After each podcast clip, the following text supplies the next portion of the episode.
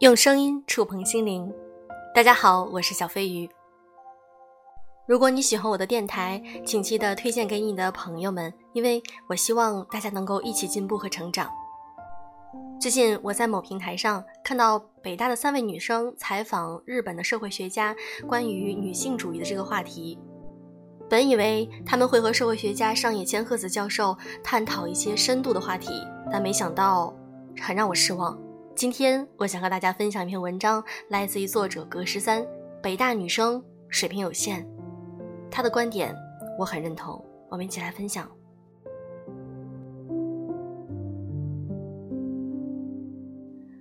三个已经从北大毕业十年的已婚女人，贴着北大女生的标签，跟日本泰斗级社会学家上野千鹤子教授聊女性主义。看完他们的对话视频后，我感受有三：一。学历代表不了一个人的见识和格局。二，我同意网友用“绝望的文盲”来形容这三个北大女生，但是对于“三个子宫对话一颗大脑”这样的评价，我觉得有些恶毒了。其实这三位可能代表了中国大多数，无非就是传统社会框架下被裹挟了的大脑，但也是大脑，不能因为水平有限就去把别人形容成为生育机器。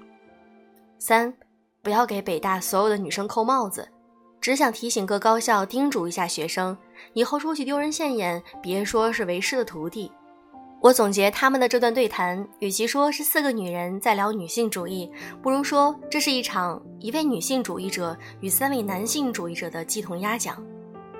没错，这三位北大毕业的女人，怕是自己都没有意识到自己是正经八百的男性主义者。为什么这么说？看下去就知道了。先说说上野千鹤子是谁，就说几个关键词吧：家暴、性骚扰、无偿劳动，都是通过上野千鹤子的推动，才在日本普及开来，成为了现象级社会学名词。跟这样一位人物对话，首先要做点功课吧。但不知这三位北大女生哪来的优越感，问出来的问题就跟地摊上批发来的一样，一个比一个廉价又尴尬。问到上野千鹤子为什么二十岁出头就决定不结婚？为什么你在二十岁出头就对婚姻没有兴趣了？是因为被男性伤害过吗？还是原生家庭的影响？好家伙，说的好像没被男性伤害过，也没有原生家庭问题的女人就不可以选择不结婚？这是满脑子都是男性主义绝对论造成的。女人的行为都是被男性或者由男性主导的社会环境所决定的。不结婚，要么是被男人伤害过，要么是原生家庭爸爸对妈妈不好。就是挺冒犯的，我看的都开始牙疼了。他们提的另一个问题，对你来说，结婚是完全不可能的，还是对方某些条件不符合？很好，又浪费了一次有效提问机会。一个女性主义议题的访谈，非要纠缠在结不结婚、为啥不结婚这种话题上不放，不知他们是想显得自己可爱还是幼稚？另一个问题，上野老师会有恋爱脑的瞬间吗？真的问不出任何一个有深度的问题。上野老师有没有恋爱脑？对大家有指导和引领作用吗？最令我感到拧巴的是，这位女士在谈论自己结婚的理由时，用了两个逻辑。第一个逻辑是我爸妈的婚姻关系非常不好，但看了非常多的影视作品之后，我觉得，假如我进入了婚姻，我可能会凭自己的能力进入到幸福当中去。第二个逻辑是，如果我不进入婚姻，哦。我开始怀疑他真的有逻辑吗？父母婚姻不好，但他认为凭自己的能力婚姻会幸福，而原因只是因为他看了非常多的影视作品。既然标榜北大身份，就好好读几本像样的书或者有深度的教程，去了解婚姻、社会和人性吧。这边推荐看看 Karen Honey 的女性心理学，先打个底。喜欢东方女性的话，推荐看伊藤比吕美的一些作品。上野老师或许还认识她。总之，以后出去别再说是跟着影视剧找到了婚姻的自信。他的第二个逻辑是：如果我不进入婚姻，那么我碰到的阻力太大了，我不能在三十岁的时候回老家，别人问我结婚了吗？这个压力太大了，我承受不了。一个能从父母不幸的原生家庭里勇敢走出来、自信的驾驭婚姻的女人，突然又表示害怕三十岁的时候来自老家亲戚的闲言碎语的压力。我只佩服这位博主会踩流量的红利，一边把自己包装成勇敢接受婚姻的贤妻良母，一边又把自己说成是社会对女性狭隘要求的受害者。反正自己结婚生子是合理的、自洽的、勇敢的、清醒的。别人不结婚，要么是被男人伤害过，要么就是原生家庭有问题。后面的问题就更滑了个大稽了。他说：“不结婚的女性主义是不是地位就更高一点？你们在观察我们这样结婚的人的时候，是不是总觉得我们在进行一种愚蠢的幸福？”居然能问出这样的问题，说明一丁点儿都没预习过什么叫女性主义啊！女性主义的本源就是自由选择，可以选择不婚，也可以选择已婚，可以选择生孩子，也可以选择丁克，但无论哪种选择，都要遵从自己的意愿，这叫女性主义。这位女士上来就搞什么鄙视链呀？没人觉得你在进行一种愚蠢的幸福，我们只觉得你在进行一种愚蠢。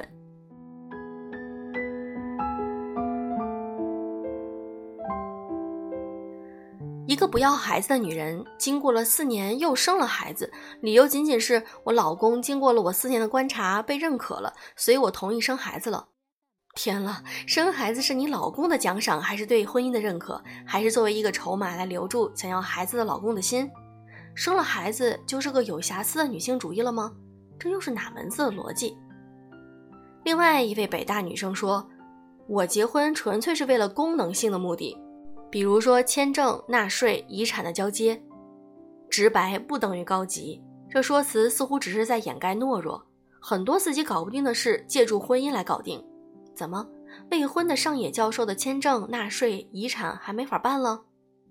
虽然婚姻是有它的功能性，但既然结婚了，就是必然以感情为前提，谈感情就不是女性主义者了，相信婚姻中的感情就不是一个独立理性的新时代女人了。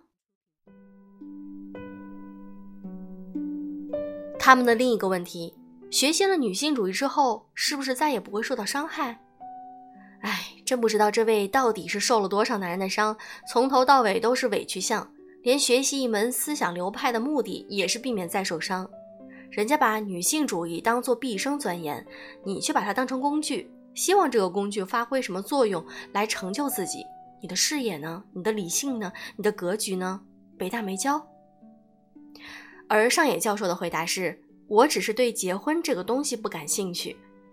商野教授从一开始就说了几次对婚姻不感兴趣，这三位优越感满满的女士却揪着婚姻和生娃那点稀碎破事儿没完没了的问。这么好的机会，这么高屋建瓴的话题，问点有价值的不行吗？可以聊社会制度、女性成长、学习和职场、自由和法治等等。这是与大咖难得的对话机会，不是你们村头七姑八婶的交涉跟小会。我是真的越看越想笑，越看越窝火。好歹也是跨国交流，虽然三十多岁了还标榜北大女生本身就有点过度优越的嫌疑，但水平到位也没什么。可一个女人不以自身知识、谈吐、见识和思想的火花来发生碰撞，整天挂着曾经的辉煌招牌，聊些小家子气的什么恋爱脑呀、渣男之类的话题，这就叫人很难过、可惜、失望。他们连什么是女性主义都真的不知道呀。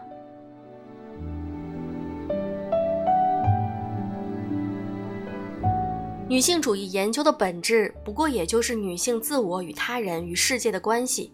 可这三位女士在满眼男性主义的社会固化现状中，困在婚姻和家庭里，琢磨的尽是如何让女性占到便宜不吃亏。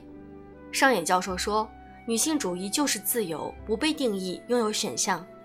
所以，我们学习女性主义，还是要多看这样的专业选手，而不是听那些刷田园女权流量的人胡扯。只有对文化、对哲学、对社会、对环境，甚至对男性都有绝对透彻的理解，才能够有资格中立的称自己是一位女性主义者。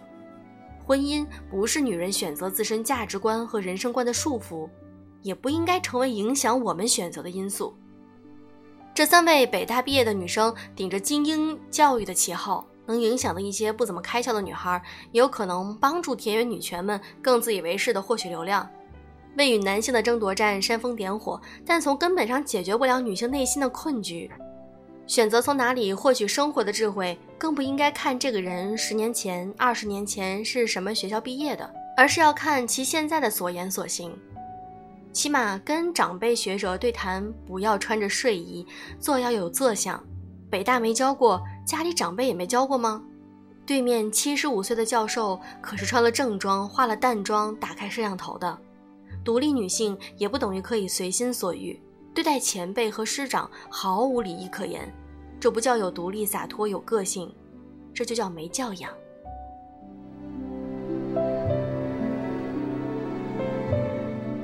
小飞鱼也去看了这个视频，全程尴尬，真的。我希望这三位女生不要总是标榜自己是北大的毕业的，你都毕业十年了，难道还在以北大自居吗？但是你的整体的水平和你提问的这些深度，是真的没有达到我们期望的那个标准。那好吧，今天的节目就是这样，也希望大家能够真正的意识到什么才是女性主义。我们需要的是精神上的自由。去选择自己想过的生活，不论已婚未婚、已育不育，都 OK。好啦，今天的节目就是这样，祝各位早安，晚安。